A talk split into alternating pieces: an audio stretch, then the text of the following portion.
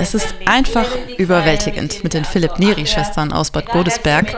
Die Herzlichkeit, mit der sie mich empfangen haben, aber auch das ansteckende Lachen hat mich tief berührt.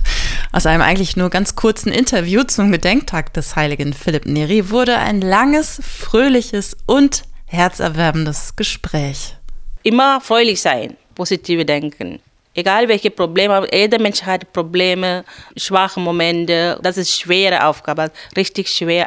Aber wenn man Gott glaubt, wenn Gott liebt, dadurch kommt das Fröhlichkeit sagt Schwester Serena, Ordensoberin des Konvents in Bonn-Bad Godesberg. Hier in der katholischen Gemeinde in Heiderhof lebt sie seit fünf Jahren zusammen mit Schwester Celine und Schwester Agnes.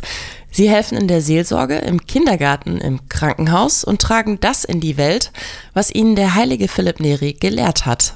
Gebet, Freude, Demut.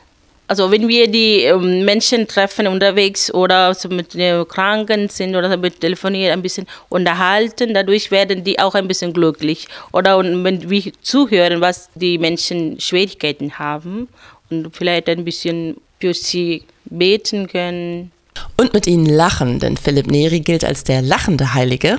Sein Gedenktag wird am kommenden Mittwoch, also am 26. Mai, überall auf der Welt gefeiert.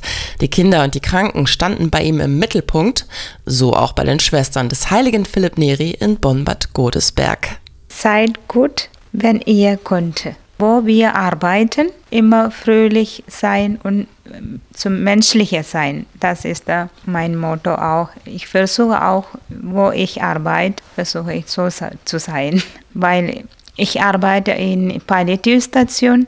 Manchmal, das ist nicht einfach, es ist traurige, sehr traurige Patienten.